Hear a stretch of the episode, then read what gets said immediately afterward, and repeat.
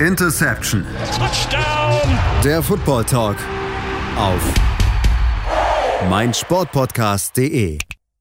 Interception der Football Talk auf meinsportpodcast.de. Es ist mittlerweile an der Zeit, um zu sagen, wir sind in den Playoffs. Heute Nacht beginnen sie und zwar mit dem ersten Spiel der Wildcard, beziehungsweise den ersten Spielen der Wildcard Round. Ähm, haben ja tatsächlich schon drei Spiele heute Nacht, äh, wenn mich nicht alles täuscht. Nein, zwei Spiele heute Nacht äh, wenn mich nicht alles täuscht, nämlich äh, die Seahawks gegen die 49ers und die Chargers gegen die Jaguars. Aber ich muss gleich dazu sagen, die Wildcard Round, die lässt uns heute bei dieser Aufnahme eigentlich so ein bisschen kalt, denn wir wollen uns heute hier das gesamte Playoff Picture anschauen und das äh, tun in dieser Folge Brian Kamena und Patrick Rebin. Ich grüße dich, Brian, na? Moin. Ja, ich habe es gerade eben schon gesagt, wir sind in den Playoffs angekommen und ja, mein Team hat es leider nicht geschafft. Deins? Ganz knapp. Also, äh, nee, ich meine, man war noch, also bei mir sind es ja die Falcons und man war tatsächlich länger im Playoff-Rennen, als ich es erwartet hätte und äh, ähnlich bei auch, mir. als es auch vielleicht hätte sein sollen. Ja, NFC South wissen wir alle, ist jetzt wahrscheinlich eher nicht die beste Division. Also, ähm, ja, aber ich denke, am Ende des Tages waren die Buccaneers da schon der verdiente Division-Sieger. Ja, du hast es gesagt, die Buccaneers äh, waren der verdiente Division-Sieger. Über die sprechen wir dann gleich auch noch. Wir beginnen aber natürlich mal wie immer mit der AFC, der American Football Conference, die und ich glaube, das kann man durchaus so sagen, auch in diesem Jahr die stärkere war, oder? Ja, auf jeden Fall. Ähm, es ist so ein bisschen dieses Jahr komisch, weil du hast halt wirklich relativ wenig Teams, wo man wirklich ganz klar sagen kann, okay, das ist ein absoluter Contender, ein Team, das absolut um den Titel mitspielt. Ähm, und von diesen Teams, von denen ich sagen würde, okay, die spielen klar um den Titel, habe ich eigentlich drei in der AFC. Also für mich die Chiefs, klar, die haben den Nummer 1 Seed, die sind ein absoluter Contender, die Bills und die Bengals auch. Und äh, deshalb würde ich sagen, die AFC ja schon die stärkere Division, äh, beziehungsweise die stärkere Conference, aber äh, am Ende macht es halt auch nicht so viel aus, weil im Super Bowl kann nur ein AFC-Team spielen. Das ist vollkommen richtig. Und ähm, ein Team, das vielleicht am Ende im Super Bowl stehen wird, man weiß es nicht, sind die Miami Dolphins. Die haben nämlich den Seventh Seed inne.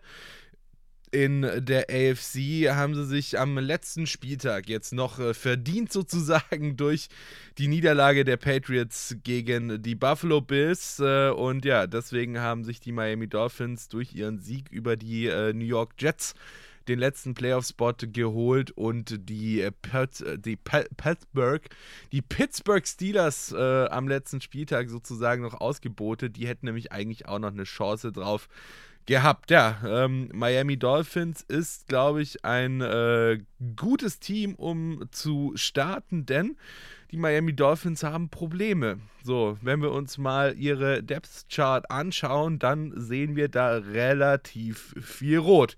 Unter anderem bei Tua Tagovailoa. Wie schätzt du denn die Dolphins ein in diesen Playoffs?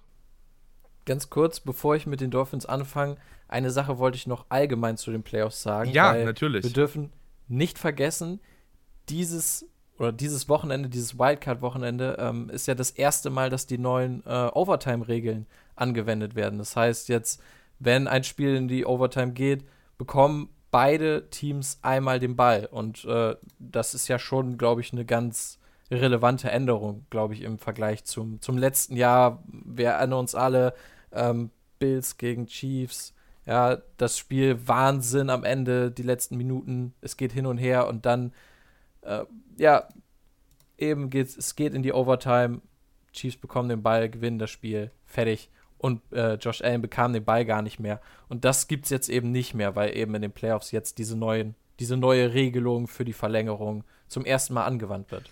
Es ist halt einfach super bitter. Ne? Es ist halt einfach super bitter, wenn du das komplette Spiel über stark spielst, ähm, wirklich, wirklich ein geiles Spiel ablieferst, dann natürlich vor allem am Ende, ne, ähm, du hast es schon gesagt, wo es ja dann wirklich so, es ist hin und her gegangen. Äh, jedes Team hat noch ein paar Scores reingeballert und am Ende entscheidet dann im Grunde genommen ähm, der Cointoss über Sieg oder Niederlage.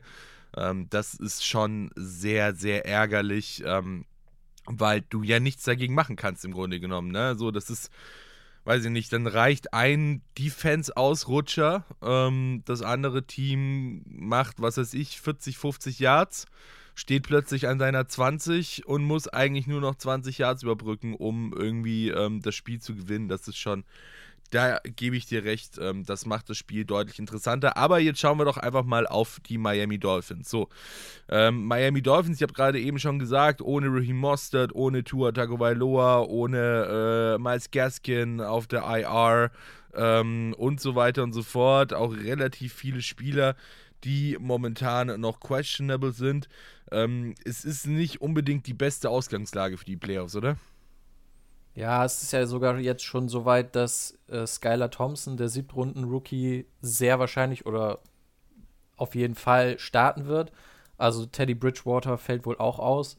Und ja, das macht es natürlich nicht gerade leichter. Ähm, dazu waren im letzten Spiel noch Tyreek Hill und Jalen Waddle beide ein bisschen angeschlagen. Und du hast es gesagt, die Verletzungen spielen hier eine Rolle und es ist auch so ein bisschen was, was sich so, ja, auch so ein bisschen durch die Playoffs zieht, weil halt viele Teams jetzt nach so einer langen Saison einfach auch ein paar Probleme haben, ein paar Verletzte haben. Klar, es kommen auch wieder ein paar Leute zurück, aber gerade jetzt bei den Dolphins mit Quarterback Nummer 3, ähm, da müssen wir uns nichts vormachen. Das wird sehr, sehr, sehr schwer, vor allem gegen die Bills dann im ersten Spiel gleich. Ja, absolut. Ich wollte es gerade sagen. Das kommt ja auch noch mit dazu, ne, dass du halt eben dann direkt jetzt im ersten Spiel die Bills äh, vor der Nase hast. Und ähm, die Bills sind ja auch wirklich eins der Teams, das mal wieder, sage ich mal, relativ easy in die Playoffs äh, gejived ist sozusagen. Ähm, also ja, wir werden sehen, aber ich äh, bin da tendenziell relativ äh, bei dir. Dann würde ich sagen, schauen wir uns gleich mal das nächste Team in den Playoffs an und das sind die Baltimore Ravens. Da sprechen wir von ähnlichen Problemen. Gestern kam schon ähm, die Meldung rein, dass äh, ja, äh, Lamar Jackson auf jeden Fall nicht spielen wird jetzt äh, im Wildcard Game. Tyler Huntley ebenfalls questionable. Ähm, also ähm, bei den, bei den, äh, bei den Baltimore Ravens haben wir tatsächlich sehr ähnliche Probleme wie bei den Dolphins.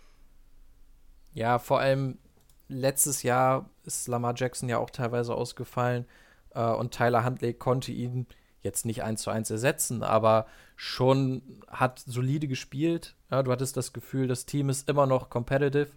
Ähm, und dieses Jahr hat man dann doch ganz klar das Gefühl, dass Team steht und fällt mit Lamar Jackson. Und wir haben es auch in der Saison immer wieder gesagt, man ist einfach zu abhängig von Lamar Jackson, man hat zu wenig offensive Playmaker. Ähm, die Defense ist ja richtig stark, ja, die spielen richtig gut, aber ähm, ja, in der Offense, wer, wer soll es da reißen? Klar, du hast Mark Andrews und ähm, machen wir uns nichts vor, der wird einen Monster-Tag brauchen gegen die Bengals, wenn man da weiterkommen will.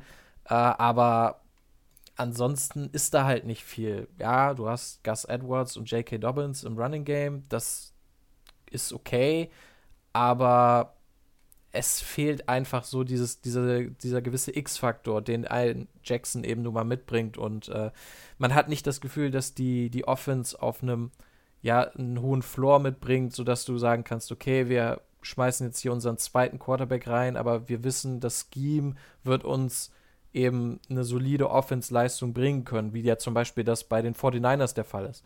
Ja, hier hast du eben ein Team, das in der Offense einfach nicht die Playmaker hat, die man braucht. Äh, und wenn du dann noch den Top-Quarterback rausnimmst, dann bleibt einfach nicht mehr so viel übrig. Ich glaube, beziehungsweise ich, ich glaube tatsächlich, dass trotzdem die Baltimore Ravens ähm, in der ersten Runde ein relativ dankbares Matchup haben ähm, natürlich, klar, das klingt jetzt irgendwie erstmal dumm. Ähm, die Cincinnati Bengals haben die Division gewonnen, waren letzte Saison im Super Bowl gestanden und so weiter und so fort. Aber ich glaube, von den Matchups, die möglich gewesen wären, sind die Bengals noch relativ dankbar. und eben auch meiner Meinung nach mit einem dezimierten Team durchaus schlagbar. Ich sage nicht, dass ich finde, dass die Bengals definitiv dieses Spiel gegen die Ravens verlieren werden. Das sage ich nicht, das denke ich auch nicht. Ich sage nur, dass es eine Chance gibt und dass die Chance für die Ravens deutlich größer ist, dieses Spiel gegen die Bengals zu gewinnen, als zum Beispiel gegen die Bills oder dann, wenn sie denn in den Wildcard-Games äh, spielen würden, auch gegen die Chiefs, oder? Ja, schon. Also, was man ja sagen muss, die Bengals kommen halt sehr stark über ihre Receiver. Ähm, und wenn die Ravens eine Sache haben, dann haben sie eine richtig gute Passing Defense. Ja? Die haben richtig gute Cornerbacks ähm, mit Marcus Peters, der wohl noch angeschlagen ist, und natürlich Marlon Humphrey. Ähm, also von daher, vom Matchup her denke ich auch, man kann das so sehen. Das Ding ist halt, ähm, die Bengals werden trotzdem Punkte machen. Und mein Problem ist halt eher, ich sehe nicht, dass die Ravens in diesem Spiel über 20 Punkte kommen, weil dafür fehlt es mir dann halt in der Offense zu sehr. Und ähm, selbst wenn die Bengals einen schlechten Tag haben in der Offense und die Defense der Ravens richtig stark spielt, dann brauchen sie trotzdem noch ja, Turnover oder ein Pick Six oder sowas, halt einen defensiven Touchdown oder vielleicht Special Teams, könnte natürlich auch was sein. Ähm, aber ich sehe so wie du, also ähm, die Dolphins habe ich als klareren Außenseiter als die Ravens weil die Ravens immer noch ein gutes Team sind, aber es muss dann doch schon viel in ihre Richtung laufen, damit sie das Spiel gewinnen. Absolut, bin ich vollkommen bei dir. Dann sprechen wir gleich mal über das nächste Team, ähm, das sich sozusagen über die Best of the Rest äh, Plätze für die Playoffs äh, qualifiziert hat. Und zwar sind das die Los Angeles Chargers. Ähm, Freue ich mich persönlich sehr drüber, weil, weil äh, ein Spieler bei den Los Angeles Chargers mir mal wieder wie eigentlich fast jedes Jahr meine Playoff-Saison gerettet hat. Äh, vielen Dank an der Stelle an Austin Eckler. ich glaube, ohne Scheiß, ich glaube, Austin Eckler ist der most underrated Fantasy-Spieler, den es gibt. Ich habe ihn, ich glaube, der, ich habe ihn ich glaub, gefühlt der ist sogar einer Jahr, der most underrated Spieler in der Liga. Ja, da, ja, absolut. Aber ich habe wirklich, ich habe, glaube ich, Eckler fast jedes Jahr. Ich muss ihn nie am Anfang picken. Es reicht immer locker in der zweiten, manchmal sogar in der dritten Runde noch. Ähm, und trotzdem macht er, spielt er jedes Jahr so eine geile Saison und ähm, saved mir eigentlich jedes Jahr, wenn nichts dazwischen kommt, die Saison. Ähm, also insofern äh, Chargers top, Eckler top. ähm, ja, äh, die Chargers. Äh, wir haben jetzt gerade eben ja schon so ein bisschen ähm, angefangen äh, zu sprechen über die verschiedenen Teams. Äh, wo siehst du die Chargers, wenn wir da in diesen Mix gehen und ähm, vor allem natürlich auch bezogen auf den Gegner, ja ähm, spielen ja jetzt in der ersten Runde erstmal gegen die äh, Jacksonville Jaguars. Das ist natürlich auf dem Papier erstmal das leichtere Matchup oder das leichteste Matchup, logischerweise. Vor allem natürlich auch, wenn man bedenkt, dass die Chargers halt wirklich so gut wie keine Ausfälle haben. Vor allem offensiv eigentlich nur Mike Williams und Rashawn Slater raus. Ähm, das sieht erstmal ganz gut aus, würde ich behaupten, auf dem Papier, oder? Also grundsätzlich ein sehr enges Spiel. Ich glaube, das sind zwei Teams, die auf einem ähnlichen Niveau zu finden sind. Und ich freue mich persönlich, glaube ich, sogar auf dieses Spiel am meisten von allen Spielen, ähm, weil es einfach zwei junge Quarterbacks sind, die richtig, richtig gut sind. Ja, ähm, Trevor Lawrence in letzter Zeit immer besser geworden, Justin Herbert sowieso.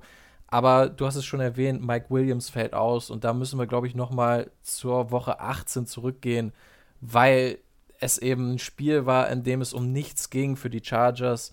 Brandon Staley, der Head Coach, hat trotzdem die Starter spielen lassen und wurde damit dann komplett bestraft, weil Mac Williams eben sich verletzt hat und jetzt ausfällt. Und ähm, ja, du hast es gesagt, es ist nur Mike Williams, aber ich glaube, Mike Williams ist für diese Offense vielleicht neben Herbert der wichtigste Spieler. Nicht, weil er irgendwie der Beste wäre, Nein, sondern weil er eben der einzige Spieler ist, der wirklich das Spiel öffnen kann und dieses vertika vertikale Passing-Game ähm, ja erst ermöglicht für Justin Herbert, der ja einen Monsterarm hat, aber trotzdem die Chargers ein Team, das relativ wenig tief gehen bei den Pässen, ähm, sehr viel Kurzpassspiel, ähm, was natürlich auch, wenn du einen Keenan Allen und einen Austin Eckler hast, durchaus sinnvoll ist, aber trotzdem, ähm, du verschwendest natürlich so ein bisschen den Arm von Justin Herbert und äh, ohne Mike Williams fehlt ihnen halt eben dieser Outside Receiver, der eben ja auch den Gegner, die Defense äh, tief schlagen kann. Und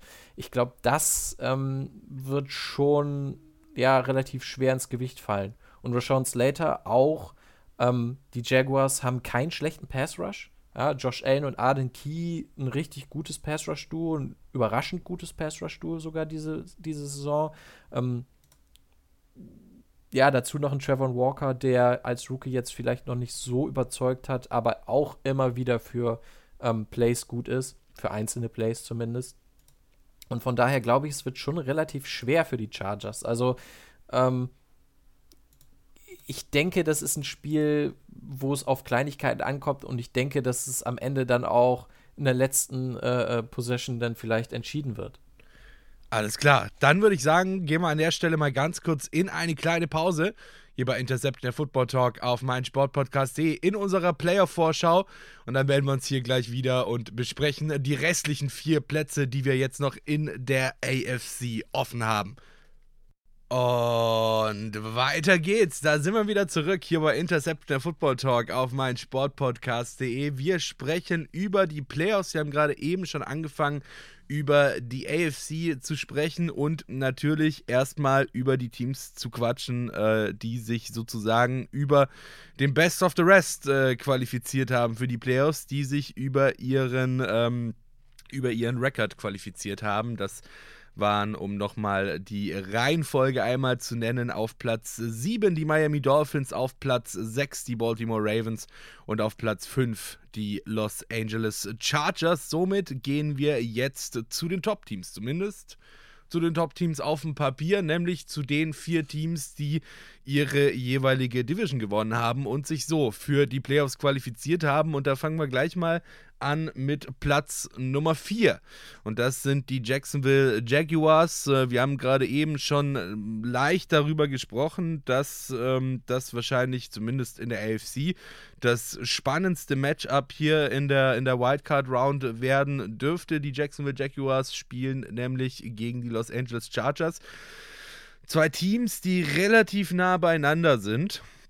Und ähm, man muss ja auch dazu sagen, dass tatsächlich äh, die Jacksonville Jaguars ähm, zumindest verletzungstechnisch ein bisschen schlechter dastehen als ähm, die Los Angeles Chargers. Wir haben es gerade eben gesagt, bei den Chargers relativ wenig Rot hier auf dem Depth Chart mit dabei da ist bei den Jacksonville Jaguars schon einiges mehr. Gut, manche Sachen sind auch wieder irgendwie relativ. Also, ich meine, Trevor Lawrence, äh, Trevor Lawrence steht offiziell als äh, questionable ähm, drauf.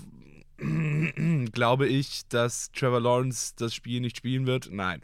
Ähm, insofern glaube ich, äh, lässt sich das auch relativ gut relativieren. Aber es ist natürlich trotzdem so, dass Jacksonville ähm, ja auch relativ kurz äh, vor knapp noch reingekommen ist, auch letzter Spieltag äh, gegen die Tennessee Titans, sich dann noch die Division geschnappt hat. Und ähm, dementsprechend, ja, wird spannend, oder? Ja, auf jeden Fall. Ähm, was ich glaube, was auch ein Punkt sein könnte, der sehr wichtig wird, ist äh, der Ausfall von Left Tackle Cam Robinson bei den Jaguars.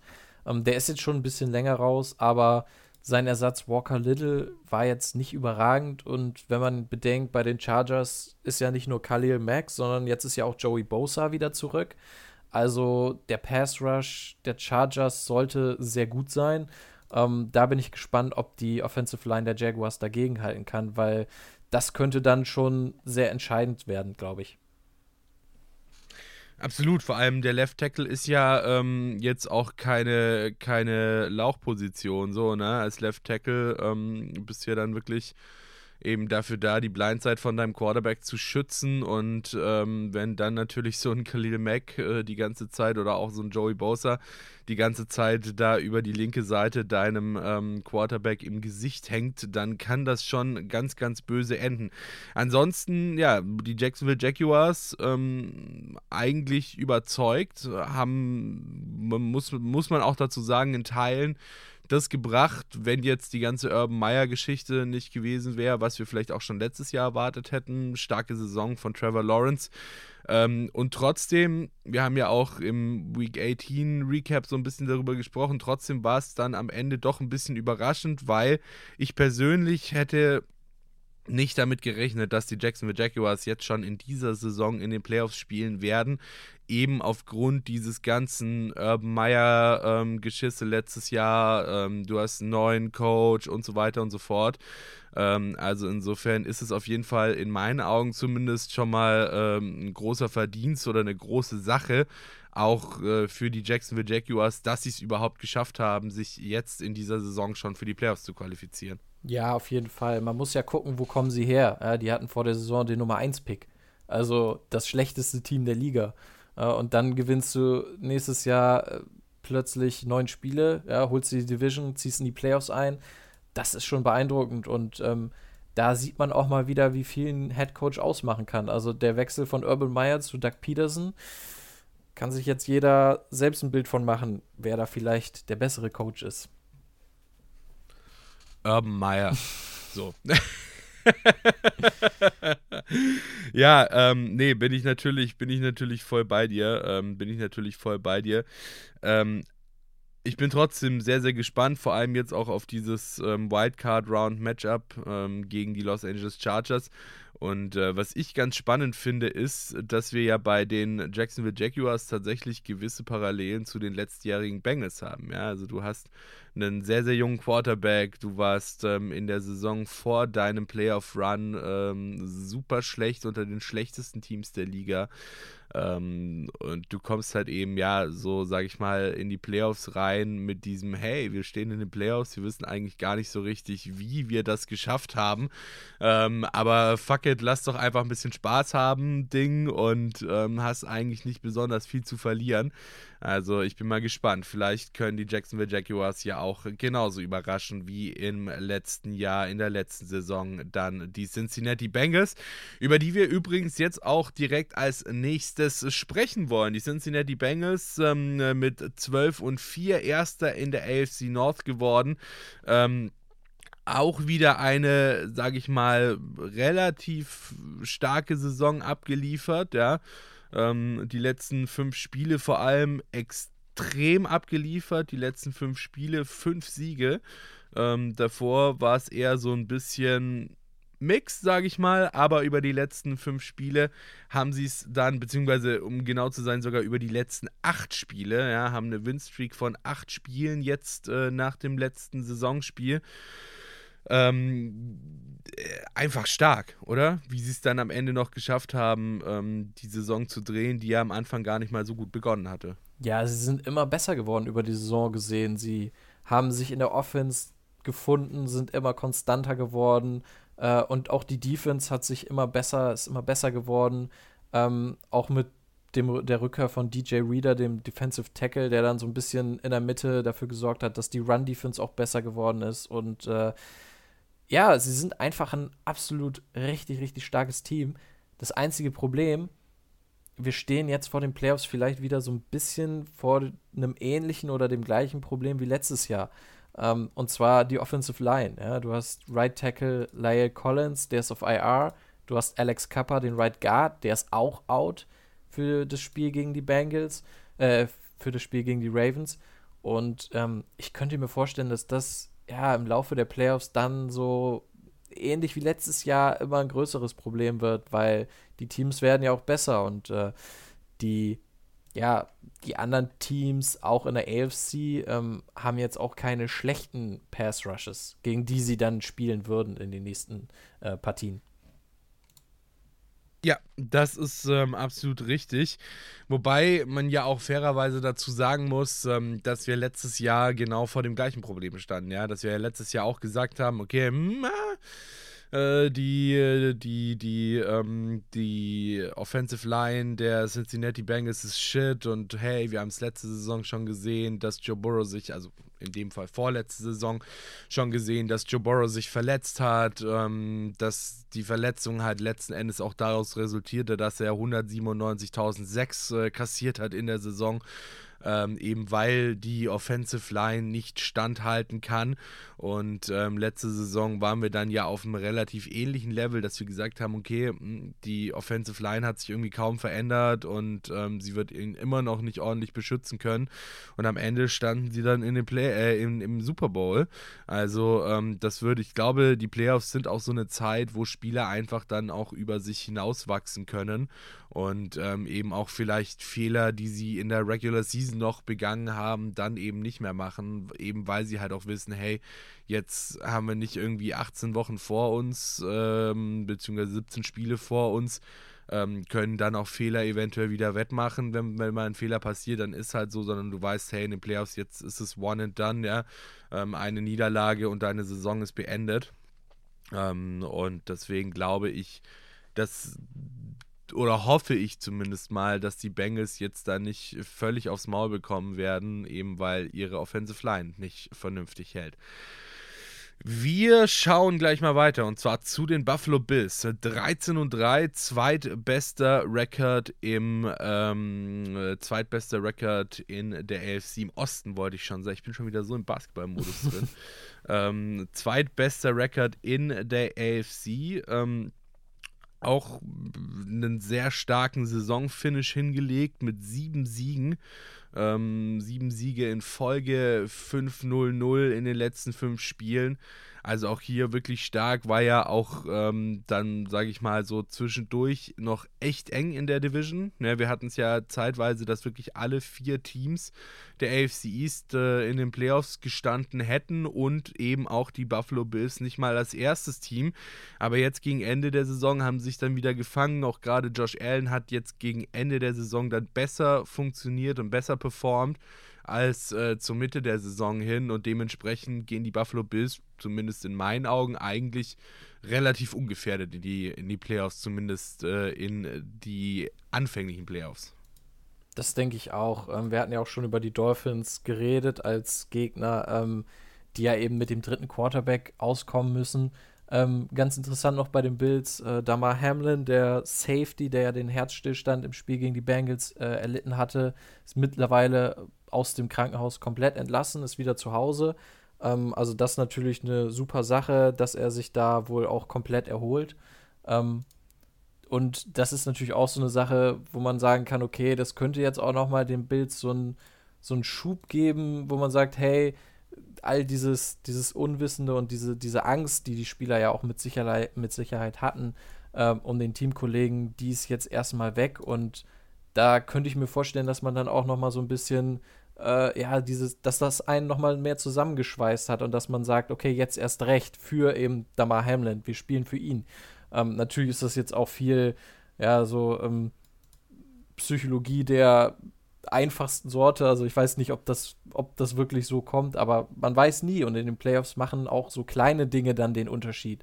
Ähm, du hast eben Josh Allen schon angesprochen, ist wieder besser geworden. Bei ihm ist es natürlich so, er ist einer der besten Quarterbacks der Liga, hatte aber auch diese Saison immer mal wieder ein paar Schwankungen drin, ein paar wilde Plays, wo es dann, ja, wo er dann irgendwie was erzwingen wollte. Ähm, ich denke, da muss er einfach ein bisschen, ja, ein bisschen, bisschen vorsichtiger spielen, einfach äh, ein bisschen entspannter das Ganze angehen.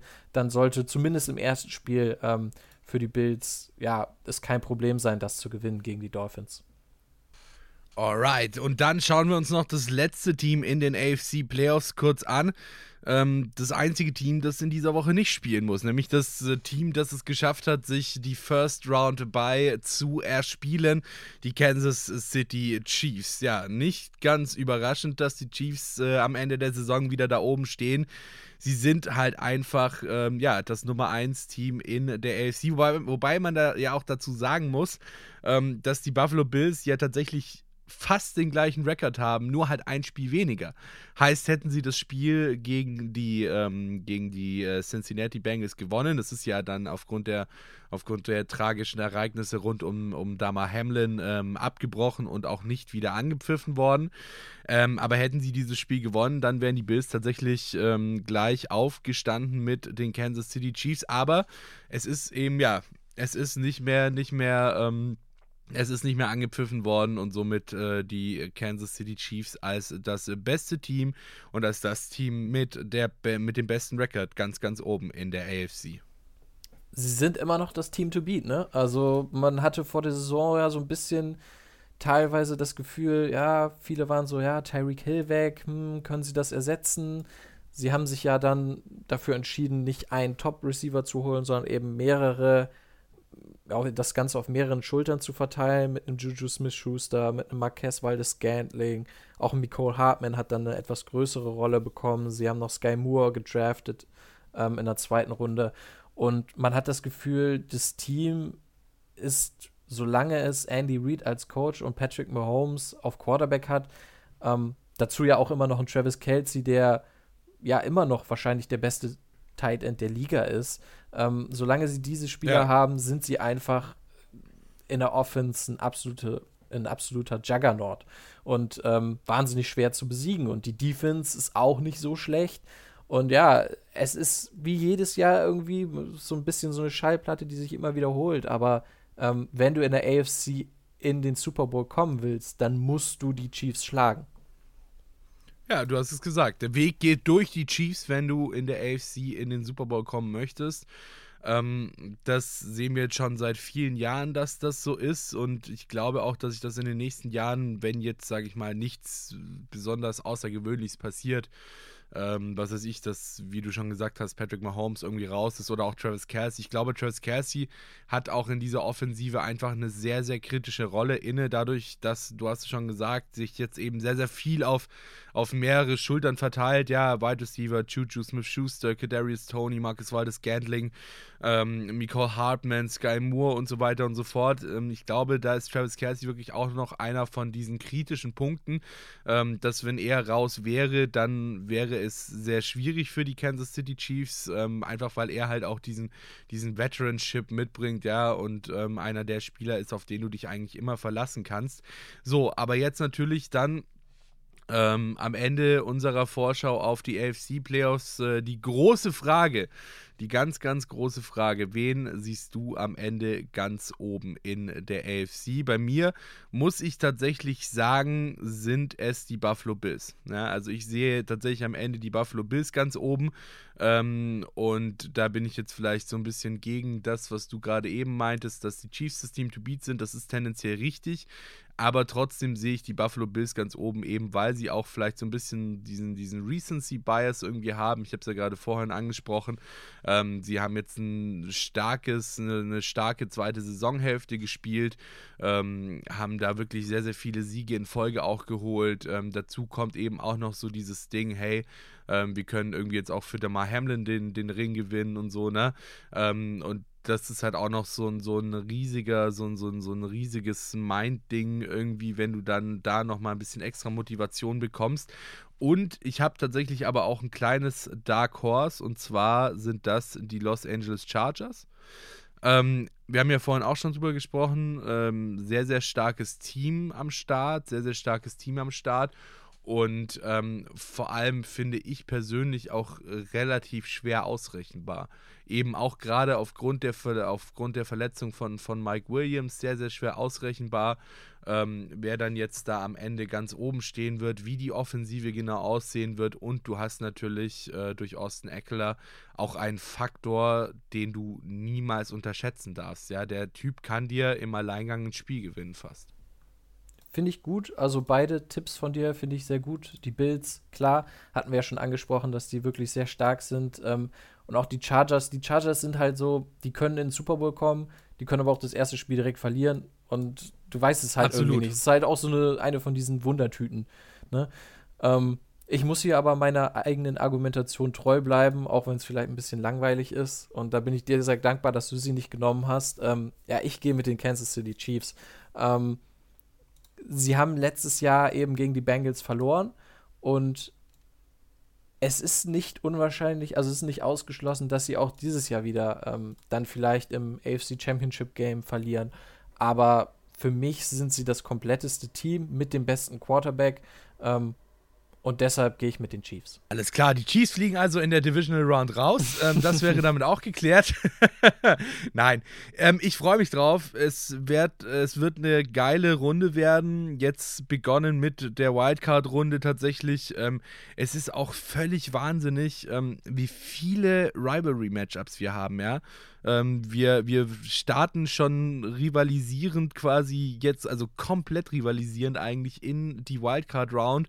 Dolphins gegen Bills, Rivalen-Matchup. Ravens gegen Bengals, Rivals-Matchup.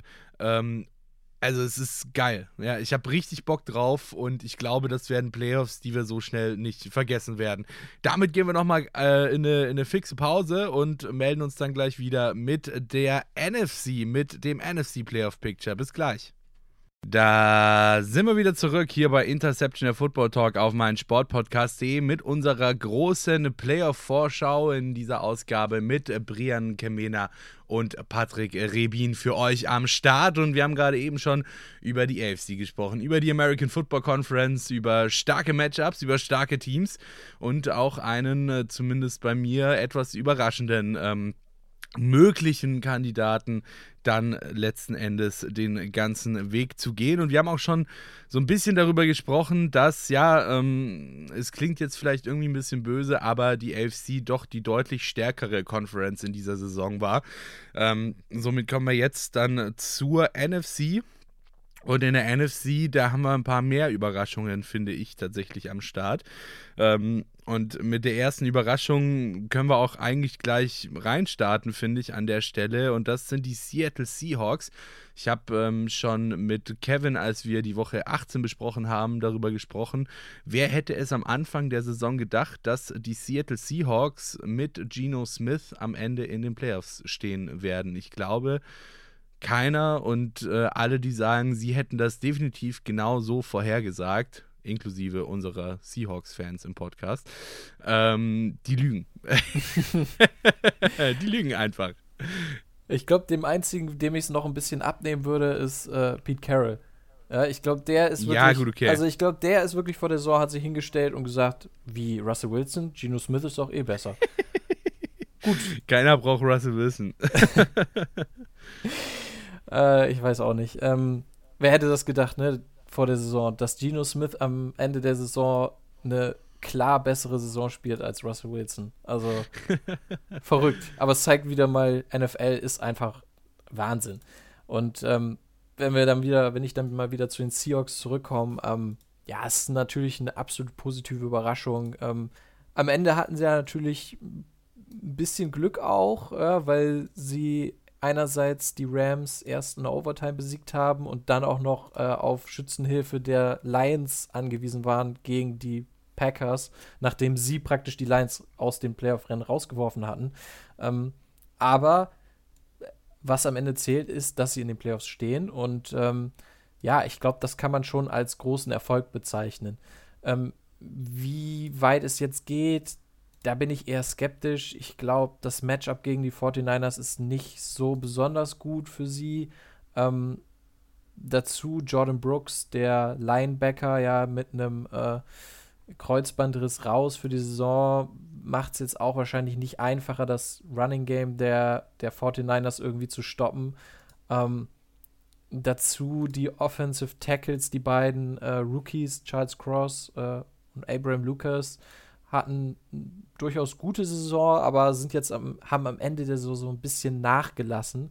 Und wenn man dann guckt, okay, jetzt kommen der, die 49ers mit ihrem Pass Rush, mit ähm, Nick Bosa, dem vielleicht Defensive Player of the Year, dann, ähm, ja, denke ich, das Limit ist erreicht, aber für die Seahawks trotzdem nicht schlimm, weil die haben ja noch einen Top-5-Pick von den Broncos. Also für die eine absolut erfolgreiche Saison und die können jetzt praktisch, die können jetzt sagen, hey, wir haben erreicht, was wir erreichen wollten und alles, was jetzt noch kommt, ist Bonus. Absolut, ich wollte gerade sagen, es ist ja normalerweise, ne? Es ist ja immer so ein bisschen die, die Abwägung irgendwie, hey, will ich mit meinem Team in die Playoffs kommen oder will ich einen hohen Pick haben? Die Abwägung gibt es bei den Seattle Seahawks nicht, weil du, wie du schon richtig gesagt hast, sie haben noch ihren Pick, äh, den sie nutzen können. Und äh, dementsprechend natürlich eine Win-Win-Win-Win-Situation am Ende für die Seattle Seahawks. Und ähm, tatsächlich muss ich sagen, ähm, Gut, als Patriots-Fan bin ich jetzt natürlich nicht der größte Seahawks-Fan äh, auf Erden, das äh, dürfte relativ klar sein, aber gerade für Geno Smith freut es mich schon sehr, ähm, dass er es jetzt endlich auch mal geschafft hat, irgendwo anzukommen, bei einer Franchise anzukommen und ähm, diese Franchise dann am Ende auch äh, eben überraschend ähm, und obwohl ja keiner so wirklich an ihn geglaubt hat, ähm, in die Playoffs führen zu können, finde ich schon geil und ähm, ja, das ist auch so ein bisschen so ein bisschen das, was Geno Smith auch nach dem München-Spiel dann bei der bei der Pressekonferenz gesagt hat. Ähm, sie müssen halt einfach als Team ordentlich funktionieren, sie müssen gleich von Anfang an da sein. Ähm, sie müssen ordentlich ins Spiel reinkommen und ich glaube, dann hast du auch zumindest eine kleine Außenseiterchance gegen die, äh, gegen die Seattle Seahawks, genau. Äh, gegen die San Francisco 49ers, auch wenn die natürlich, wie du schon gesagt hast, dann doch am Ende relativ klein sein dürfte. So, wir machen weiter. Kevin ist heute nicht mit dabei. Trotzdem müssen wir über die Giants sprechen. Ähm, wir haben jetzt über die Giants gesprochen. Weiter geht's mit den Dallas Cowboys. Nein. ähm, die New York Giants ähm, stehen in den Playoffs ähm, überraschenderweise drei der Teams aus der NFC East, also beziehungsweise jetzt nach der Saison nicht mehr so unbedingt überraschend, ja, aber ähm, vor der Saison und äh, vor allem natürlich, wenn wir bedenken, dass die NFC East in den letzten Jahren immer noch als NFC Least geschämt wurde von uns, ähm, dann doch so ein bisschen überraschend, aber es sind tatsächlich drei Teams aus der NFC East in den Playoffs gelandet am Ende. Eins davon sind die New York Giants. Ähm, die New York Giants, die jetzt auch gleich mal ja, ein schweres, aber durchaus machbares Matchup in Runde 1 haben gegen die Vikings. Die sind nämlich auch manchmal so ein bisschen so eine kleine Wundertüte. Äh, mal läuft es richtig gut und äh, im nächsten Spiel ähm, ja, läuft es richtig beschissen, auf gut Deutsch gesagt. Also die Giants hier durchaus auch in meinen Augen mit einer Außenseiterchance in Runde 1, oder? Ja, auf jeden Fall. Ähm, ich meine, die Vikings sind 11 und 0 über die Saison in One-Possession-Games. Ähm, das ist halt auch einfach ein, eine Statistik, die absoluter Wahnsinn ist und die es eigentlich so nie wirklich gibt. Ähm, und die Giants natürlich auch eine der absoluten positiven Überraschungen. Ähm, auch da sieht man mal wieder, wir haben es ja vorhin bei den Jaguars schon angesprochen, ähm, hier sieht man auch mal wieder, wie viel so ein Head-Coaching-Wechsel ausmachen kann. Ja? Ähm, ja. Wenn wir an Joe Judge denken, ja, hier was war es bei Dritter und Zehn, der äh, vor der eigenen Endzone, der, der Kneel Down. Ähm, und diese Saison mit Brian Dable gibt es halt die Playoffs. also ein absolut überraschender Turnaround. Wenn man sich aber auch das Talent anguckt im Team, dann sieht man ja aber auch, dass, dass das eigentlich gar nicht so krass viel ist. Ja, Daniel Jones hat eine gute Saison gespielt, ähm, Saquon Barkley wieder richtig stark gewesen, aber Receiver, pff, da ist einfach nicht viel. Jetzt ist Richie James so ein bisschen der Nummer 1 Receiver. Dazu Darius Slayton, das ist jetzt nicht ja absolute Elite. Ähm, aber sie haben eben auch vor allem über die, ja, die Lines äh, äh, diesen Erfolg aufgebaut. Ja? Die Offensive Line ähm, sehr verbessert mit Rookie Evan Neal und Andrew Thomas auf Left Tackle, der jetzt seine Breakout-Season hatte.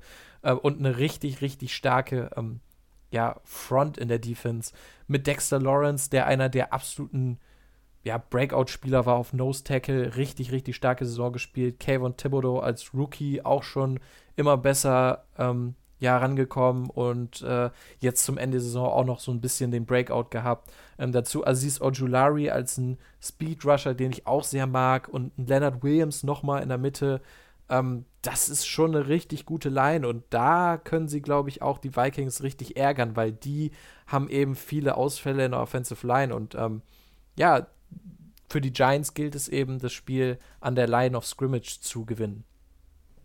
Absolut.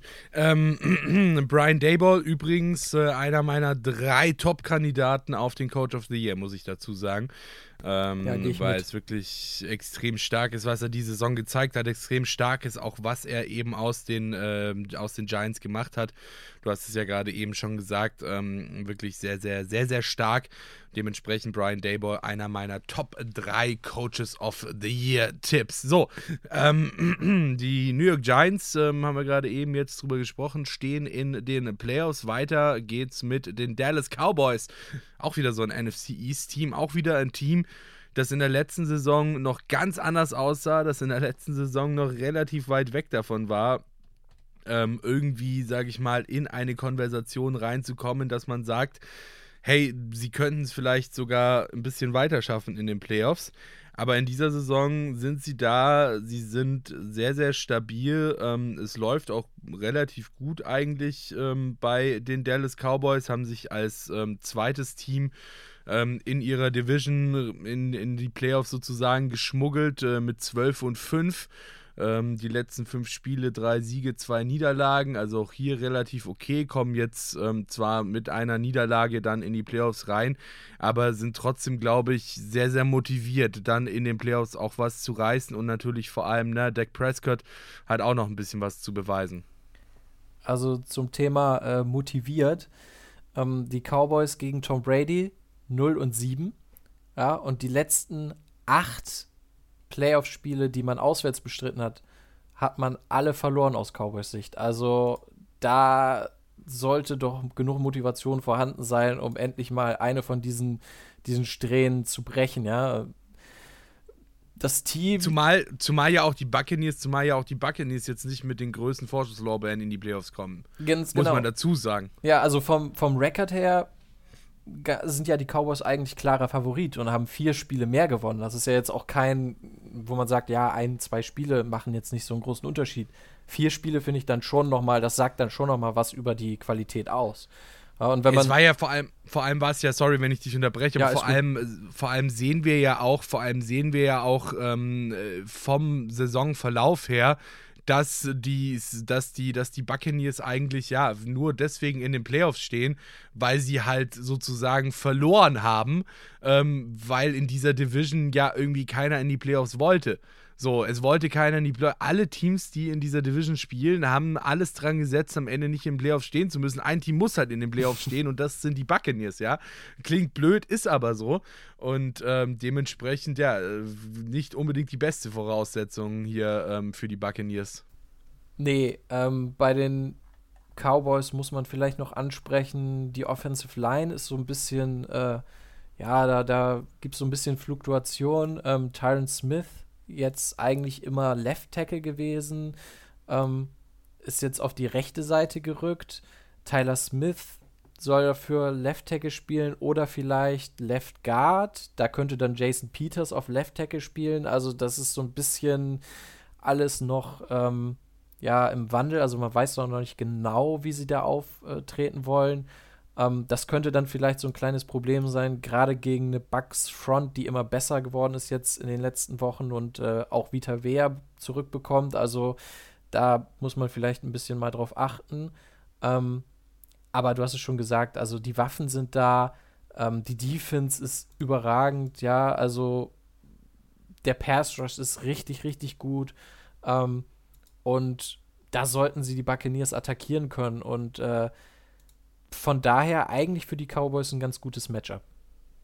Alright, dann gehen wir an der Stelle mal ganz kurz in die Pause. Das war nämlich schon der Best of the Rest sozusagen in der NFC.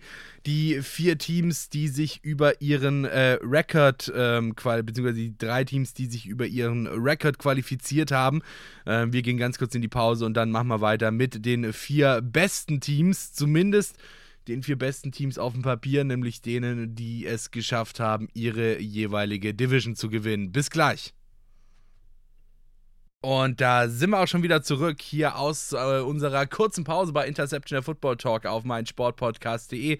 Diese Folge beschäftigen wir uns natürlich mit den beginnenden Playoffs und die Playoffs beginnen schon heute. Es ist geil. Ich habe richtig, ich bin richtig hyped auf die Playoffs, muss ich sagen.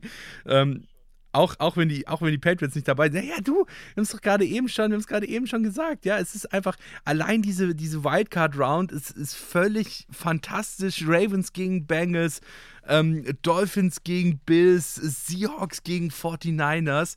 Es ist einfach eine geile Wildcard-Runde, ja, mit so vielen Rivalry-Matchups. Das ist völlig wahnsinnig.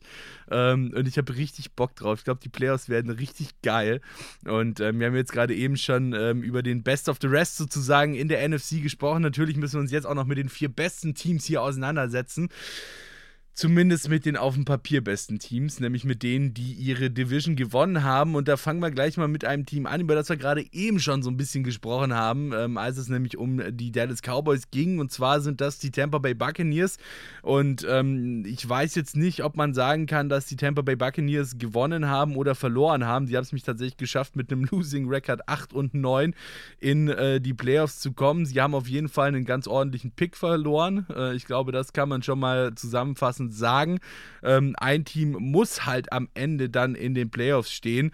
Und äh, am Ende, ja, war es in der NFC South dann halt eben, waren es die Tampa Bay Buccaneers, die dann dieses Team sind, das am Ende halt in den Playoffs stehen muss.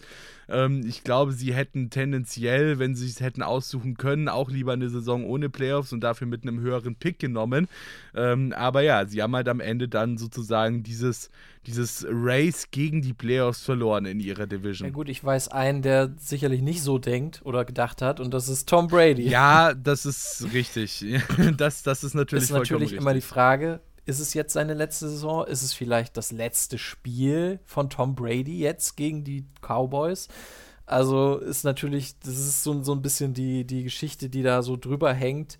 Ähm, was man zu den Buccaneers sagen muss, eigentlich ist ja Qualität da. Also, wenn man sich jetzt das Team anguckt, ohne zu wissen, wie der Record war, und du guckst, okay, sie sind Vierter geworden in der, in der NFC, sie sind in Playoffs, dann sagst du, ja, passt. Also sie passen da rein. Du, du denkst nicht, okay, das ist jetzt ein Team, was eigentlich in den Playoffs gar nichts zu suchen hat. Sie haben halt nur ihre Qualität irgendwie in der Saison nicht, nicht konstant zeigen können. Jetzt hattest du mal in Woche 17 äh, gegen die Panthers mal das Gefühl, okay, Mike Evans endlich mal richtig steil gegangen. Ähm, Tom Brady sah auch wieder deutlich besser aus. Ähm, ja, letzte Woche dann Woche 18 gegen die Falcons eher so ein Spiel, wo man dann eher die Starter weniger gesehen hat. Also da würde ich jetzt nicht so viel rausnehmen. Ähm, aber das Team an sich ist ja nicht schlecht und Deshalb, sie haben auf jeden Fall eine Chance gegen die Cowboys. Und wenn man guckt, die Cowboys haben keinen überragenden zweiten Cornerback neben Trevon Dix. Da könnte man dann vielleicht auch versuchen, das ein bisschen so zu schemen, dass man sagt, hey, wir versuchen jetzt Mike Evans da wieder ein bisschen bessere Matchups zu, ge äh, zu geben, dass er dann auch wieder richtig äh, abgehen kann. Aber mein Problem ist halt, ich, ich habe halt das Gefühl, okay, ich weiß eh, was kommt, weil die Coaches dann wieder sagen, ja komm, lass mal wieder schön durch die Mitte laufen äh, mit Fournette, mit einer, mit einer Offensive Line, die aber dafür einfach nicht gut genug ist, gerade innen. Und ähm, ja, es ist so ein bisschen frustrierend, das, dem Team zuzusehen, weil es steckt eigentlich mehr da drin, aber durchs Playcalling ähm, hatte man immer das Gefühl, haben sie sich so ein bisschen selbst immer im Weg gestanden. Ja, du hast es gerade eben ja schon gesagt, ähm, Leonard Fournette ähm, ist ja auch so ein, so, ein, so ein kritischer Spieler irgendwie bei den Tampa Bay Buccaneers. Ähm, die Saison auch nicht so wirklich ähm, reingekommen bisher. Ähm, genauso wie du hast auch äh, angesprochen, Mike Evans auch die Saison nicht unbedingt reingekommen. Aber ich glaube, das sind halt eben die Spieler, von denen sie dann jetzt gerade in den Playoffs einfach mehr brauchen, oder? Ja, auf jeden Fall. Ähm, natürlich hast du noch einen Chris Godwin, der auch, denke ich, eine Menge Schaden anrichten kann, aber ja, sie brauchen halt ihre Playmaker und wir wissen, dass die Buccaneers viel laufen werden. Das heißt, sie brauchen dann auch gute Leistungen von Fournette und einen Rashad White, der Rookie, ähm, der mir über die Saison gesehen wahrscheinlich sogar besser gefallen hat als Fournette, würde ich jetzt mal sagen. Absolut. Also, ja, den kann man auch gut äh, im Passing-Game einsetzen. Das ist ja sowieso was, was Brady gerne macht, die Running Backs ähm, mit Pässen füttern und das ist ja durchaus was, was du gegen die Cowboys auch machen kannst. Also wie gesagt, sie sind nicht chancenlos. Sie dürfen halt nur sich nicht darauf verlassen, dass die Qualität sie da schon irgendwie durchbringt, sondern sie müssen mal anfangen, auch die Leistung, die sie drin haben, auch dann auf den Platz zu bringen. Yes, absolut. Und ähm, dann würde ich mal sagen, wenden wir uns jetzt mal den spannenden Teams zu. den Spannen der Rennteams zu, denn wir haben äh, mit Platz 3 und Platz 2 haben wir zwei Teams, die exakt gleich stehen vom Rekord her, beide Teams mit 13 und 4. Platz 3 sind die Minnesota Vikings und ähm, ja, wer hätte gedacht, dass sie es jetzt dann in dieser Saison endlich schaffen können, sich sozusagen vollständig aus dem Schatten der äh, Green Bay Packers lösen zu können in ihrer NFC North. Ähm, die Packers in dieser Saison in den Playoffs gar nicht mit dabei und wie gesagt, die Minnesota Vikings ähm, als drittbestes Team mit dem zweitbesten Rekord ähm, der NFC am Start. Ähm, es ist einfach wenn man, wenn man sich dieses Team auch anschaut, es ist einfach absurd, wie gut diese Offensive ist, ja. Ähm, du hast mit Kirk Cousins einen Quarterback, der zumindest dann in diesem System stark funktioniert. Ähm, Running Back, ja, natürlich Devin Cook, Alexander Mattison, auch ein Running Back, der mal einspringen kann, wenn Devin Cook ähm, irgendwie was hat oder so. Vielleicht natürlich nicht die, die Zahlen auflegt, die ein Devin Cook auflegen kann, aber auf jeden Fall auch ein starker, starker, sehr, sehr starker Second String äh, Running Back. Dann natürlich Justin Jefferson, Adam Thielen, ähm, TJ Hawkinson ja in der Saison noch dazugekommen. Also wirklich ähm, verdammt starke Offensive. Ja, das Problem dabei ist so ein bisschen die Offensive Line. Äh, sie haben jetzt Brian O'Neill auf Right Tackle verloren. Ähm, das ist dann, glaube ich, schon ein herber Verlust. Aber was mich halt eigentlich wundert ist, du hast es angesprochen, sie haben ja wirklich eigentlich eine richtig gute Offense. Trotzdem sind sie das inkonstanteste Team, das man überhaupt sein kann. Also in einer Woche können die 50 Punkte machen, im nächsten irgendwie 10 gefühlt. Ja, und du weißt nie, was du kriegst. Du, ich sag mal, wenn du dir nur das Spiel der Vikings gegen äh, die Colts anguckst, diese Saison, eine erste Halbzeit, wo absolut nichts geht, ja, du machst Fehler um Fehler, Turnover, Pick Six, ähm, Special Teams Plays, absolutes Chaos und in der zweiten Halbzeit kommen die dann einfach zurück und gewinnen das Spiel easy. Wo du dann auch nur denkst, wie, wie kann das passieren? Und dieses Team ist halt einfach, du weißt nicht, was du kriegst. Ja, die Defense finde ich nicht so stark. Ich glaube, da ähm, sind sie schlagbar. Wobei man dann auch sagen muss, okay, wie viel Gefahr können die Giants wirklich dann auch ausstrahlen? Ähm, aber es kommt halt und ich glaube, damit wird auch der mögliche Playoff-Run der Vikings stehen und fallen. Ähm, es kommt auf die Offense an und dann in erster Linie auch auf Justin Jefferson. Hat das gegnerische Team irgendwie Antworten für Justin Jefferson? Wenn ja, dann wird es eher schwierig für die Vikings. Wenn nein, dann glaube ich, dann können sie das Spiel gewinnen. Und äh, wenn man jetzt gegen die Giants guckt, denke ich, ist es für die Vikings ein gutes Matchup, weil ich keine Antworten bei den Giants sehe für Justin Jefferson und der kann dann auch mal gut und gerne 200 Yards machen. Ja, 36 Punkte waren es. Ein 33 zu 0 Rückstand. 36 Punkte haben sie aufgeholt gegen die Colts. Ähm, also dieses Spiel ist definitiv in, in allen Jahresrückblicken am Ende der Saison zu finden und ähm, auch in die Geschichte der NFL eingegangen war ja tatsächlich ähm, das höchste Regular Season Deficit, äh, das ein Team geschafft hat, noch aufzuholen. Ähm, also wirklich sehr, sehr stark und sowas gibt dir dann natürlich auch nochmal, wenn du dann das siegreiche Team am anderen Ende bist, sozusagen, nochmal einen gewissen Push mit. Aber du hast es auch schon gesagt, ähm, sie haben natürlich auch ihre Defizite und deswegen glaube ich tatsächlich oder ist für mich auch dieses Giants-Vikings-Matchup jetzt in der Wildcard in, in der, in der, in der Wildcard rund ähm, in der Wildcard Round ähm, der Playoffs äh, in der NFC vielleicht sogar in der Wildcard Round der Playoffs allgemein das am wenigsten vorhersagbare Matchup. Ja, aber ich glaube, das ist halt liegt halt so ein bisschen in der Natur der Minnesota Vikings. Also, ja, ich, ich, weiß immer noch nicht, ob ich äh, tippen soll, dass die Vikings in der Wildcard-Runde rausfliegen oder dass sie es in Super Bowl schaffen. Ich habe das Gefühl, es liegt nichts dazwischen. ja, ja, ja, nee, bin ich, bin ich absolut bei dir. Und ich finde tatsächlich, um jetzt gleich die Brücke zum nächsten Team zu schlagen, beim nächsten Team ist es sehr, sehr ähnlich. Ja, du läufst durch die Saison, du hast fucking Brock Purdy als Quarterback drin und gehst als zweitbestes Team deiner Division in die Playoffs. Wo sind wir hier? Wo sind was ist das für eine Liga ernsthaft? Also, ich würde eher sagen, was ist das für ein Team? Weil ähm, bei den Ja, sowieso, aber bei den 49ers ist es ja nochmal anders, wenn du guckst, die haben ja nun mal die vielleicht beste Defense der Liga. Die haben eine Offense, die gespickt ist mit Playmakern, mit einem Playcalling von Kyle Shanahan, wo wir wissen, okay, das, das kann einem Quarterback helfen. Und natürlich ist es definitiv überraschend, was Brock Purdy gezeigt hat, aber an sich überrascht es mich nicht, dass, 49, dass die 49ers selbst mit Brock Purdy gute Leistung bringen. Dass sie dann am Ende den zweiten, äh, ja, den zweiten Spot in der NFC bekommen haben, das war, denke ich, schon nah am Optimum äh, wenn man sich auf die Saison, ja, wenn man sich die Saison anguckt und die, die Verletzungen gerade auf äh, Quarterback, die sie eben hatten. Aber wenn du nur liest, Christian McCaffrey, Debo Samuel, Brandon Ayuk, George Kittle, Trent Williams in, in der Offensive Line, dann hast du defensiv Nick Bosa, Fred Warner, ähm, Talanoa Hufanga, der auch so ein bisschen so eine Breakout-Saison hatte, äh, auf Cornerback und Travarius Ward. Das sind ja alles richtig gute Spieler. Also das Team ist ja eigentlich richtig gut und das Ironische ist ja, man hatte vor der Saison ja diesen, diesen Wechsel von Garoppolo zu Trey Lance gemacht, weil man sagt, okay, wir wollen auf Quarterback diesen einen Spieler haben, der den Unterschied macht und der bringt uns dann dazu, eben den letzten Schritt zu machen und den Super Bowl zu holen. Und jetzt ist man irgendwie wieder genau da, wo man vorher war, aber noch ein bisschen schlechter. Wobei man natürlich sagen muss, Brock Purdy hat super gespielt, aber es ist halt auch nur eine wahnsinnig kleine Sample Size und äh, in den Playoffs kann das halt schnell auch dann mal in eine andere Richtung gehen. Vielleicht noch nicht gegen die Seahawks, aber wenn du dann vielleicht gegen die Eagles spielst oder die Vikings, ja, dann ist halt die Frage, okay, kann Purdy hier immer noch diese guten Leistungen zeigen? Und da habe ich dann so kleine Fragezeichen.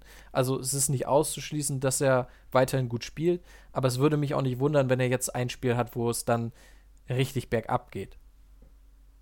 Gut, wobei man muss ja auch dazu sagen, es kann in beide Richtungen gehen, ja. Es kann natürlich zum einen absolut, gebe ich dir vollkommen recht, es kann natürlich in die Richtung gehen, hey, ähm, Brock Purdy vielleicht auch ein bisschen überwältigt dann von, von diesen Playoff-Eindrücken, sage ich mal, und ähm, kann dann eben vielleicht nicht mehr die Leistungen aufrufen, die es bräuchte, um die Niners dann sozusagen über diese Klippe noch zu katapultieren. Ähm, aber auf der anderen Seite hast du dann halt auch einfach immer dieses, diese, diesen, diesen Underdog-Bonus, ja.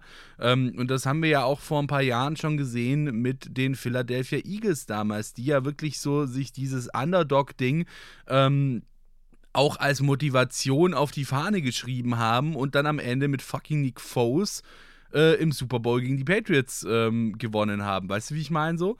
Also es ist ja, es ist ja nicht auszuschließen, dass Brock Purdy genau dieses, diese, diese Underdog-Mentality an den Start bringt und natürlich dann auch aufgrund dieses Underdog-Labels von seinen Gegnern unterschätzt wird und das Ganze dann zu einer sehr, sehr guten Ausgangslage werden kann. Also für die NFL-History und äh, für die absolute Madness würde ich tatsächlich dafür plädieren, dass äh, die 49ers, nachdem sie mit Jeremy Garoppolo im Super Bowl verloren haben, wahnsinnig viel in Trey Lance gesteckt haben als Erstrunden-Pick, äh, äh, wo du dann sagst, okay, das ist jetzt unser neuer Quarterback, der uns zum Super Bowl holt, dass es dann einfach Mr. Irrelevant, der letzte Pick im Draft ist, der als Rookie sie dann plötzlich in den Super Bowl trägt und den auch noch gewinnt. Also da bin ich, bin ich, ich, dabei. Ich wollte, ich, ich wollte gerade schon sagen, also ich sag's dir, am Ende haben wir dann am 12. Februar da irgendwie, weiß ich nicht,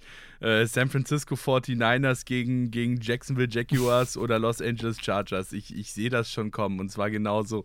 Und es wäre so geil. Es würde einfach diese verrückte, crazy Saison nochmal irgendwie toppen und nochmal irgendwie ihr die Krone aufsetzen. Und es würde eigentlich ähm, auch mittlerweile gar nicht mehr so wirklich überraschen, oder? Nö, absolut nicht, absolut nicht. Aber ein Team hat da noch äh, ein bisschen was dagegen und ein bisschen mitzureden und das ist das beste Team der, der, der, der Conference, ja. Und das ist das Team, das ganz lange ungeschlagen war. Das ist das Team, von dem alle sagen, yo, die gehen durch, die stehen am Ende im Super Bowl. Ich sehe das ein bisschen kritischer, muss ich sagen. Ähm, es geht natürlich um die Philadelphia Eagles, das beste Team der NFC und der Nummer 1 Slot in ähm, den Playoffs in der NFC. Natürlich dementsprechend auch jetzt mit äh, First Round Bye ausgestattet. Ähm, ich glaube tatsächlich, dass es für die Eagles besser gewesen wäre, wenn sie hätten spielen dürfen oder spielen müssen in der ersten Runde, oder? Das ist immer die Frage, ne? Jane Hurts kommt von einer Verletzung wieder, ähm, hat im letzten Spiel dann gespielt, weil sie es ja auch noch gewinnen mussten gegen die Giants, um sich eben diese Bye Week zu sichern. Das ist natürlich die Frage. Ich bin immer dafür, hey, wenn du die Bye Week bekommen kannst, dann nutz sie, weil du dann eben die Möglichkeit hast, irgendwelche verletzten Spieler noch eine Woche mehr zu geben, um sich auszuruhen und du einfach auch ähm, ja eben die Gefahr minimierst, eben in der Wildcard-Runde rauszufliegen, weil selbst wenn du ein absolutes Superteam bist, wir wissen, wie es in der NFL laufen kann und du kannst auch dann gegen ein vielleicht auf dem Papier deutlich schlechteres Team plötzlich rausfliegen. Von daher. Ich habe es ja vorhin schon, ich, ich habe ja vorhin schon gesagt, one and done in den Playoffs. Ja, es ist nicht wie in der NBA genau. oder, oder auch äh, in der in der NHL zum Beispiel, dass du halt einfach deine Serien hast und ähm, diese Serien dann auch dominieren kannst. So, du hast ein Spiel und dieses eine Spiel musst du gewinnen. Wenn du das nicht schaffst, dann bist du raus. Dann ist die Saison für dich beendet. Ja, genau. Und ähm, von daher grundsätzlich glaube ich schon, dass es ein Vorteil ist, diese Bye Week zu haben ähm, sie werden jetzt Jalen Hurts nochmal richtig schonen und können sich dann richtig intensiv vorbereiten, darauf äh, in der Division-Runde ähm, Vollgas zu geben. Zumal sie auch mit Lane Johnson noch ein Fragezeichen äh, hinter dem Right Tackle haben, der sich ja verletzt hat und ja angeschlagen ist, wo man eben noch nicht weiß, okay, wie lange wird er ausfallen, kann er vielleicht nächstes Spiel schon wieder spielen. Ähm, da muss man dann mal sehen. An sich würde ich sagen, ist das Team qualitativ definitiv das beste Team der NFC. Also offensiv, Jane Hurts spielt eine ja, MVP-Saison oder fast MVP-Saison. Ähm, AJ Brown war eine wahnsinnig, wahnsinnig gute Verstärkung. Ähm, Devonta Smith als zweiter Wide Receiver, dazu noch Dallas Goddard auf Tight End. Äh, die Offensive Line walzt eigentlich alles weg, ja, wenn wir dran denken, diese, diese äh, QB-Sneaks, die dann irgendwie wo jeder ja. weiß, was kommt und keiner kann es wirklich stoppen. Die walzen da nochmal sechs Yards mit einem QB-Sneak voran, wo man denkt, das geht ja eigentlich gar nicht. Ja, und von der Defense habe ja, ich noch gar nicht halt auch, Du hast halt auch einfach für, du, du hast halt auch einfach verdammt starke Spieler. Ja, ein Jordan Melata, äh, Jason Kelsey und so weiter und so fort. Ähm, also die O-Line ist ja auch wirklich gespickt bei den Philadelphia Eagles. Ähm, deswegen, ja, ähm, ich bin sehr gespannt. Aber wie gesagt, ich habe trotzdem die Eagles nicht als meinen Top-Favoriten in der, äh, in der NFC auf dem Zettel stehen. Ähm, allerdings habe ich jetzt ja gerade vorhin äh, meine Favoriten rausposaunt, als es um die AFC ging. Deswegen würde ich dir jetzt an der Stelle mal ähm, den Vortritt lassen. Wen hast du ganz, ganz oben am Ende der Playoffs in der NFC? Ja, also ich habe da, ich würde es mir jetzt ein bisschen einfach machen und da den Weg gehen, den du eben genannt, gegangen bist. Ja, also für mich der Favorit sind schon die Eagles. Ähm, es ist für mich das kompletteste Team und ähm, sie haben auch mit Jalen Hurts einen Quarterback, der gezeigt hat, diese Saison, dass er auch Spiele gewinnen kann. Von daher, das ist mein eigentlicher Favorit, aber ich komme einfach nicht drum rum, ein bisschen mir äh, ja die Verrücktheit zu wünschen und wenn man auf ja, was Verrücktes machen will, dann muss man ja das verrückteste Team der NFL nehmen und ich sage, die Vikings kommen irgendwie, frag mich nicht wie, aber sie schaffen es in den Super Bowl. Ob sie dann da gewinnen, ist eine andere Frage, aber ich gehe mit den Vikings. Das ist einfach so ein Team, die haben die Qualität, die haben nur nicht die Konstanz und du weißt halt nie, was passiert. Und deshalb, sie können genauso gut jetzt rausfliegen, aber genauso gut können sie auch den Super Bowl gewinnen. Also warum nicht auf sie tippen? So ähnlich muss ich tatsächlich sagen, geht es mir mit meinem Pick auch. Ja? Ich gehe nämlich mit den 49ers. Und ähm, wenn wir uns jetzt die Wildcard Round anschauen, 49ers gegen Seahawks, wir haben vorhin schon drüber gesprochen, die Chance ist nicht gering, dass sie rausfliegen. Aber ich glaube tatsächlich, dass wenn die 49ers am Ende jetzt dieses First Round äh, oder dieses Wildcard Round Matchup gegen die Seahawks gewinnen, dann kann es für sie wirklich weit gehen. Ja, das ist jetzt so das erste Playoff-Schnuppern sozusagen, gerade natürlich auch dann für Brock Purdy und so weiter. Ähm, und ich glaube tatsächlich, wenn die Seahawks dieses Spiel abgeben an die 49ers, wenn die 49ers sich dieses Spiel holen können, dann können sie es auch schaffen, durchzugehen. Gerade natürlich auch, ich meine, wir haben darüber gesprochen, ähm, die NFC ist jetzt äh, nicht die beste äh, der beiden Conferences. Es ist alles sehr, sehr eng beieinander. Ähm, wir haben mit den Buccaneers zum Beispiel ein Team mit dabei, das gerade irgendwie so geschafft hat, in die Playoffs ähm, zu kommen, weil halt ein Team in die Playoffs kommen musste in, in der Division. Ähm, wir haben mit den Vikings ein Team, das sehr, sehr streaking ist, ja, also das entweder äh, komplett in die eine oder komplett in die andere Richtung ausschlägt. Ähm, wir haben die Giants, ähm, die auch eher überraschend sind in dieser Saison. Also ich meine, sie haben ja schon, das, das hat ja am Anfang der Saison schon begonnen, als dann wirklich so ähm, die, die Giants und die Eagles ähm, ganz vorne in der gesamten NFL quasi mit dabei standen und ähm, uns alle überrascht haben. Aber trotzdem weiß ich halt ehrlich gesagt nicht, wie gut sie in, der, in, den, in den Playoffs dann am Ende funktionieren. Ähm, wir haben die, die Eagles und wie gesagt, ich muss tatsächlich sagen, ich sehe die Eagles nicht als, als äh, Top 1 ähm, Favoriten für mich, äh, zumindest in der NFC. Ähm, also es ist alles sehr, sehr spannend und ich gehe an der Stelle tatsächlich mit den 49ers. Einfach auch gerade, weil sie in den letzten Wochen einfach extrem stark performt haben. Ähm, so ein bisschen low-key würde ich auch noch mit den Cowboys gehen, aber mein Top-Favorit auf die NFC sind die 49ers in dieser Saison tatsächlich. Ja, das finde ich auf jeden Fall einen guten Tipp. Also du hast es ja schon gesagt, die NFC ist super eng und äh, ich glaube, der Weg in der NFC in den Super Bowl ist für die Teams deutlich einfacher als in der AFC, weil du in der AFC einfach eben diese absoluten Top-Teams hast, die du erstmal schlagen musst. Und in der NFC ist es eben deutlich enger. Selbst die Eagles, du hast es gesagt, du siehst sie nicht als den Nummer 1 Top-Favoriten.